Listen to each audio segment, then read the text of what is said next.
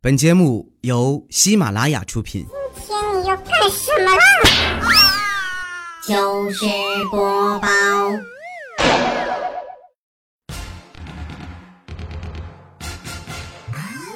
，Hello，现场的朋友，大家好，这里是喜马拉雅糗事播报，周日特别早，我是突然按时更新了的哈利波特大家期。秋天到了，养育了一年的肾啊，又到了收割的季节。自从苹果开完发布会以后呢，好多人都觉得自己手机的运行速度明显变慢了，摄像头啊也自带了模糊功能，拍啥都不清楚了，还时不时的卡机呀、动不动就闪退。就等二十五号国内首发了。不知道有多少朋友和我一样熬夜看完了发布会。其实这一次的 iPhone 6s 呢，跟六在外观上并没有什么区别，只是在处理器和像素上进行了提升。那怎么才能让别人发现自己拿的是 6s 呢？于是啊，苹果又新推出了一个颜色，叫脑残粉。实际上啊是叫玫瑰金，但是无论我怎么看呀，都没有看出金来。按照这个趋势发展啊，明年是不是应该出个人渣蓝了？后年再出个绿茶婊？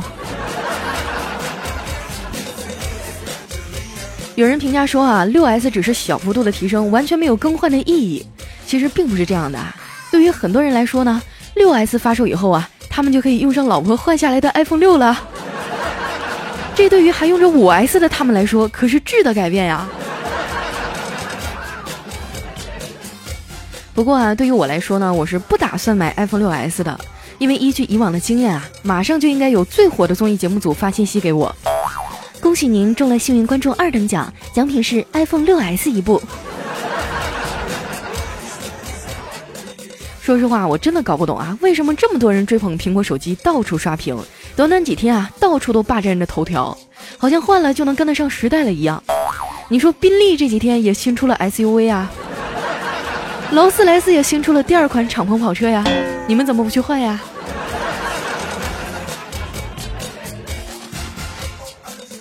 昨天晚上啊，怪叔叔刚一到家，他媳妇儿就神神秘秘的从屋里走了出来，跟他说：“老公，我今天看到一款特别帅气、特别符合你气质的衣服，不仅是限量版，价格还很优惠呢，穿起来简直年轻二十岁。”这叔叔一听也心动了，赶紧就问他媳妇儿：“衣服是什么样的呀？”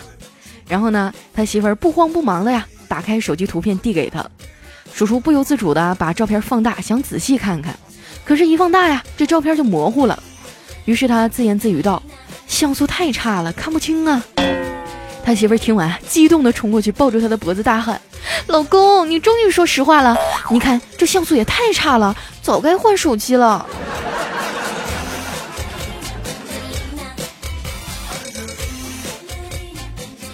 上周啊，不光是 iPhone 新机发布的日子，还迎来了一年一度的教师节。在这儿呢，要给全天下的老师们送上一个迟到的祝福啊！你们辛苦了。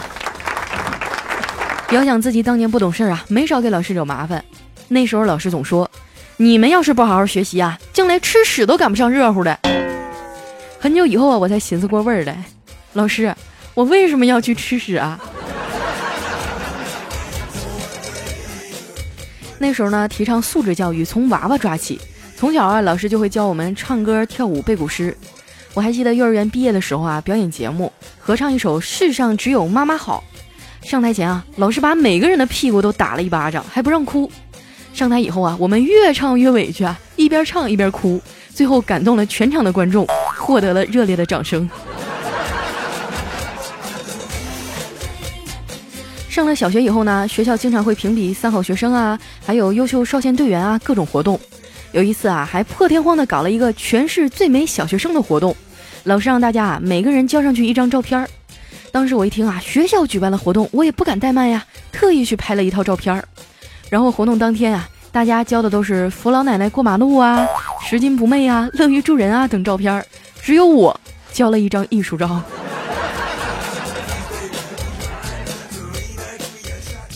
我从小的梦想啊，就是成为一个伟大的作家，因为写得好有稿费啊，能赚好多好多钱。我把这个想法跟我爸说了，我爸也特别支持。于是呢，我就先写了一篇文章啊，打算投出去。我说：“爸比，我学好了，该往哪儿投呢？”我爸说：“废话，哪儿钱多往哪儿投呗。”于是我想了想啊，在信封上工工整整的写上“中国人民银行”。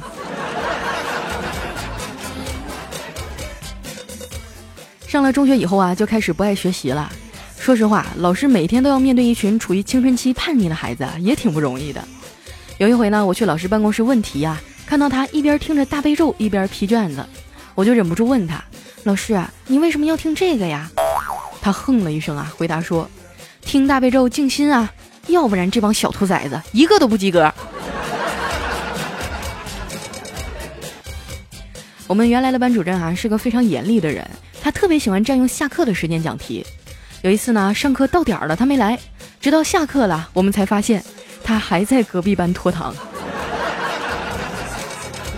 班主任是教数学的，每一次讲题都特别投入。有一回啊，他讲方程式变换，看着同学们在下面昏昏欲睡啊，就在讲台上袖子一挽，大声喝道：“同学们注意了啊，我要变形了！”和枯燥的数学相比呢，我更喜欢上体育课。不过体育老师啊是全校最忙的人，因为每一次啊别的老师来讲题的时候，第一句话都是说：“你们体育老师今天有事儿啊。”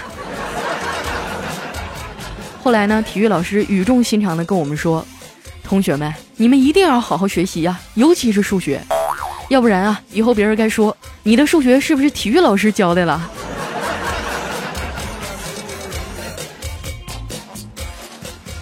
学生时代啊，都比较叛逆，很多男孩子都学会了抽烟。一到下课的时候啊，男厕所里就烟雾弥漫呀，教导主任一抓一个准儿。不过小黑就从来都没有抓到过，因为每次啊，他都是躲到女厕所里抽。那时候早恋是坚决不被允许的，啊，但是世俗的批判也阻挡不了爱的火花啊。原来我们班级就有一对儿啊，这女生呢是个学霸，但男生啊是个学渣。眼瞅着要高考了，这女孩说。我愿意和你报考一个学校，只求你不要分开。这男孩啊看了看女孩，说：“你那么优秀，应该好好读书。我呢，出去闯，我要用实际行动告诉所有人，不是读书才有出路的。”果然，十年以后啊，两个人在一家五星级酒店相遇了。这个女生呢是去应聘服务员的，而男生啊是这个酒店的保安。所以说啊，好好学习还是很有必要的。因为现在啊，连服务员都要看学历了。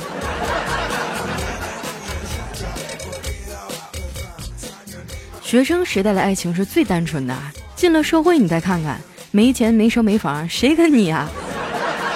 肖金就是一直被女神拒绝啊，礼物也送了，钱也花了，到最后一表白呀，还是不答应，这让他非常郁闷啊，就跑去问怪叔叔。叔叔说，想跟女神表白呀，就先跟她借钱。这样，如果表白失败了，肯定朋友也没得做了呀，那钱就不用还了。肖金说：“那如果表白成功了呢？那就是一家人了，还还什么钱呀？”还是领导高明啊！肖金决定照着这方法试试啊，没有想到在 QQ 上刚跟女神说完最近手头有点紧，女神的头像就变黑了。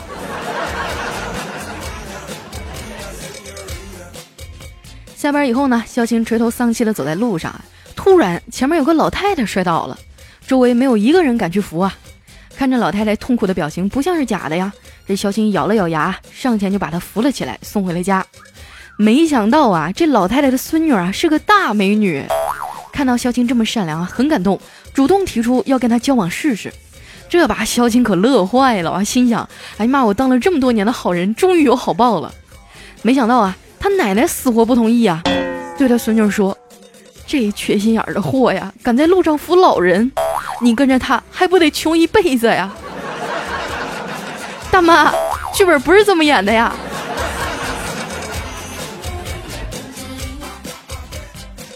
回家以后啊，萧晴一股急火就病倒了，嗓子肿的说不出话来，去医院看大夫。那大夫说：“你这就是上火呀，我给你开点药吧，打两针就好了。”于是呢，肖青拿着药去找护士打针，没想到啊，这护士是个新手，扎了好多针都没扎进去。肖青疼得呲牙咧嘴啊，最后实在没有办法，只能把护士长叫来了。护士长啊，拿起针头跟那个护士说：“多学着点啊。”然后呢，在肖青的胳膊上瞄了一下，一针定位。肖金长出了一口气啊，心想：这带长的果然不一样啊。然后呢，只见这护士长啊，唰一下又把针头给拔出来了。对小护士说：“看到了吗？来，你再试一下。”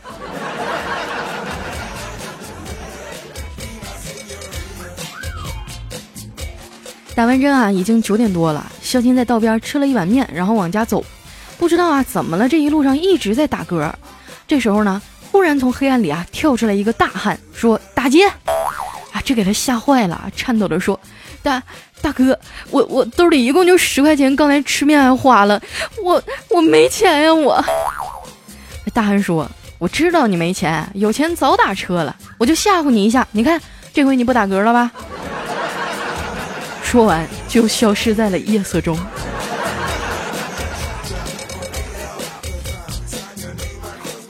为了让肖钦从消沉中尽快的走出来呀，怪叔叔安排他和小黑去北京出差。在火车上啊，旁边坐了一个特别能吹的男人啊。他说他自己很喜欢旅行啊，世界各地基本都去过了，喜欢在撒哈拉看沙漠，喜欢在尼泊尔看蓝天，钱对他来说啊都不是问题，只想一路上啊欣赏不同的风景。说完呢，他就摘下墨镜问肖钦：“小老弟呀，你来自哪儿啊？”这肖钦面无表情地说：“我来自子宫。”然后那男的就不说话了，专业打脸啪啪啪啊！到了宾馆啊，小黑看肖青一直闷闷不乐的，想逗他开心，就说：“肖青啊，我给你变个魔术吧。”啊，肖青翻了个白眼说：“得了吧你，就你还会变魔术？”小黑说：“真的，不信你过来，来站我面前，我能让你一秒钟就忘了自己是狗。”哎，肖金说：“你快滚，我本来就不是狗。”小黑说：“你看，哎，你现在就忘了吧，哈哈哈哈哈哈。”一般哈住宾馆门缝里都会塞进来一些小卡片儿，哎，你们懂的哈。小黑和肖钦啊晚上觉得挺空虚寂寞的，就打了电话叫了个妹子。结果这妹子刚进屋啊，就被他俩迫不及待的拉到床上。这妹子一看，急忙喊道：“哎，三个人怎么玩啊？”这小黑一听就火了，一把把扑克牌扔到床上，说：“你到底会不会啊？斗地主不仨人还得几个人啊？你要不会，我们打电话换人了啊！”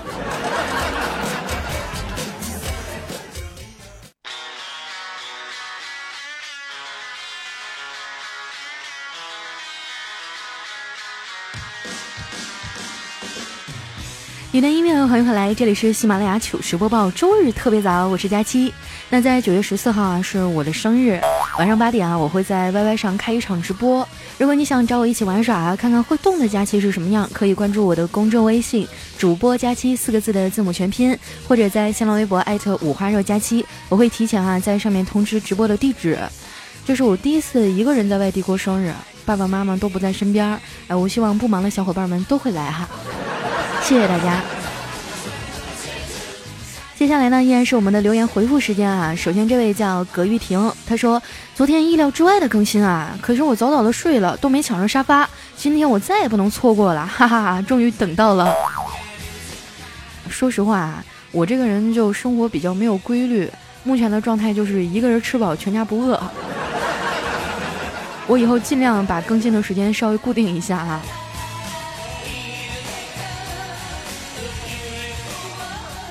下一位朋友呢叫丸子，他说：“神父问你是否愿意爱他，无论疾病还是健康。”新娘说：“我愿意。”你是否愿意爱他，直到死亡将你们分开？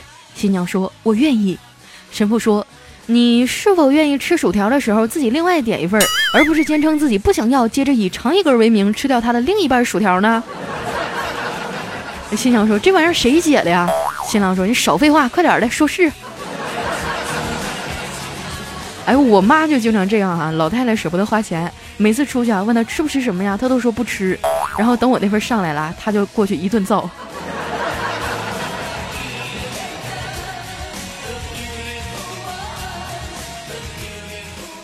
下一位朋友呢叫加油雨轩，他说刚刚和六岁的儿子啊一起换睡衣，我嘱咐他说你把灯闭了啊，都让人看见了。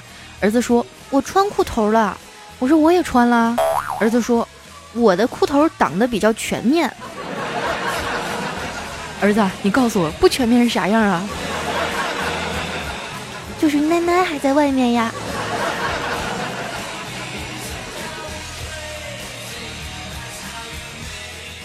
下面呢叫爱谁谁，他说一大早哈坐我同事的车往公司赶，等红灯的时候呢，旁边停了一辆豪华车，里面是个美女，放下车窗瞄了一眼啊，同事就很自信的说：“肯定是个二奶。”可能是声音有点大，这美女看着我们就有点不爽。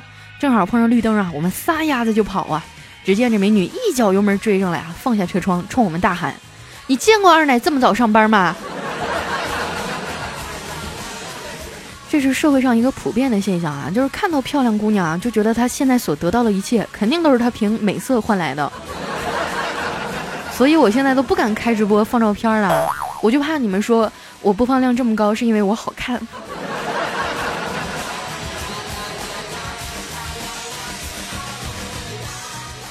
下面呢叫 Miss 伟哥，他说小时候啊骑个自行车吃咸菜，看着有钱人开汽车吃着肉喝酒抽好烟，羡慕死了。等到我长大了拼命挣钱，终于开上车了，吃上肉喝上酒了。谁知道啊有钱人又开始骑自行车了，开始吃素不抽烟也不喝酒了。来来，你告诉我你们到底想干啥？能不能提前通知我一声啊？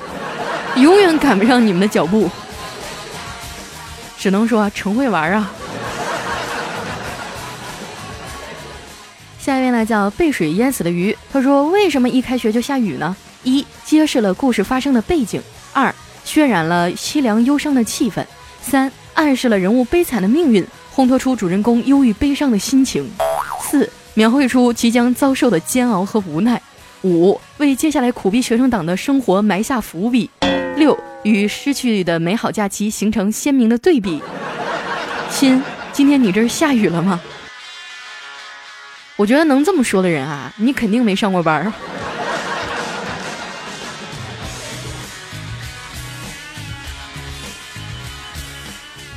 下一位朋友呢叫唯爱佳期萌萌的，他说今天早上起床啊，感觉老婆看我的眼神怪怪的，我就问他咋的了媳妇儿，我老婆就说，你昨天晚上是不是梦见自己上战场了呀？我一想，啊对呀，我好像还杀了几个鬼子呢。我老婆说，快滚犊子吧。你在老娘耳边太君太君的叫了一晚上，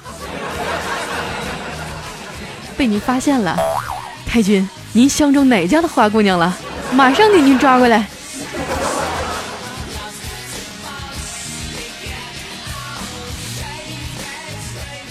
下面呢讲四月蚕桑，他说小的时候啊，经常跟我姐打架，我妈就教训我们，你俩都不是省心的货，一个巴掌拍不响。我当时也是倔强啊。听完以后呢，啪一巴掌就拍在墙上了，然后就让你妈一顿揍是吗？我告诉你们哈，根据我从小到大的战斗经验总结，就千万不要跟你妈吵架，因为你吵输了，顶多是挨顿训，但是你要是赢了呀，你还得挨顿打。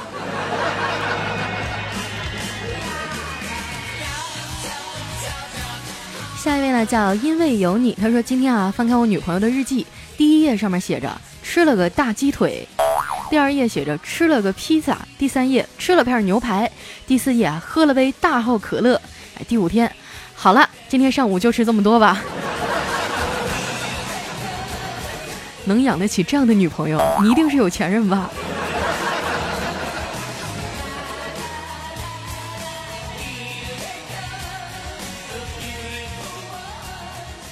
下一位呢叫猫猫幺零幺八，他说今天啊在小区里溜达，就看到一哥们呢在小区里表白，在楼下喊道：“猫猫猫，我爱你，你做我女朋友吧。”只见他在楼下喊了半天啊，楼上也没有反应。那哥们儿啊打了个电话以后，仰天大骂了一句：“我操，跑错小区了！”这 表白这么大事儿，你就不能严肃点吗？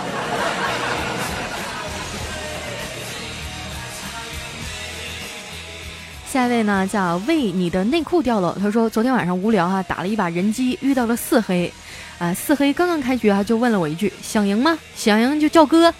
我心想神经病啊，打个人机啊，我一个人就能赢。然后那四个就默默地站在泉水看我推，打了三十五分钟啊，推到水晶了。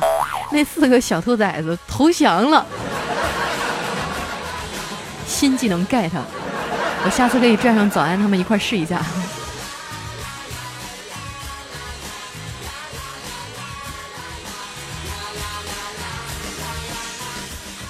看一下我们的下一位朋友哈，叫张清涵。他说早上的时候啊，我和老婆在床上腻歪。我对他说：“老婆，你看着我说我真帅。”我老婆闭着眼说了一句：“老公，你真帅。”我说：“你咋不看着我说呢？”他说：“那我也不能睁着眼睛说瞎话呀。”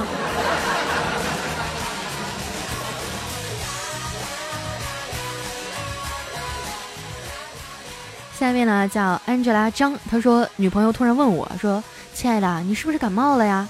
我就特别惊讶，你咋知道的呀？是不是我声音有点哑呀？我女朋友说不是啊，我就刚刚看你抽烟的时候呗，只有一个鼻孔冒烟儿。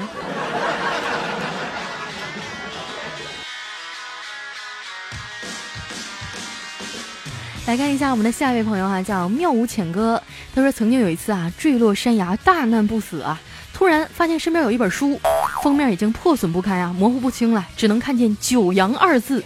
哎妈，当时我老兴奋了，以为捡到了武功秘籍，打开一看，我操，居然是九阳豆浆机使用说明书。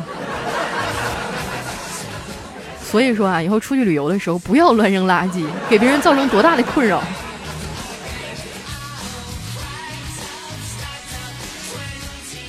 下一位朋友呢叫 Mr 曹，他说小明啊回家高兴的对妈妈说：“妈，我今天在外面吃面赚大了。”妈妈说：“为啥呀？”啊，我拿了十块钱吃了碗面啊，八块钱，那面老板啊竟然找给我九十二。人妈妈说：“哈哈哈，哪个傻逼的面店老板呀？”这小明说：“楼下的王记面馆啊，啊就是那个住我们隔壁的傻逼老板。”他妈面色一紧，语重心长的说：“孩子，以后没钱了就去那儿吃面吧。还有。”不许再骂他傻逼了，信息量太大了。下一位呢叫福袋门业，他说：“佳期啊，你多更点节目吧，我马上准备要宝宝了，也不能玩手机了。我准备把你所有的节目都下载，每天反复的听，不停的听，一直听到出月子。你看我这么虔诚，你就读我一下呗。啊，我看在你是两个人的份上。”不过啊，这个怀宝宝的时候尽量少接触手机啊、电脑，辐射对宝宝不好。你别将来你孩子要是不聪明，你再赖我。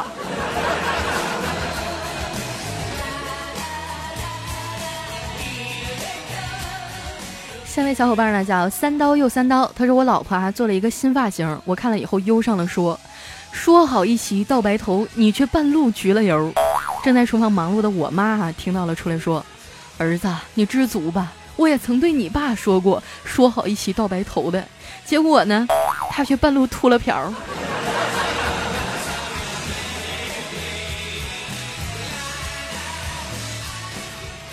下面呢叫伊人精灵，他说今天啊，我女同事穿了一件很暴露的衣服，让我给她点评价。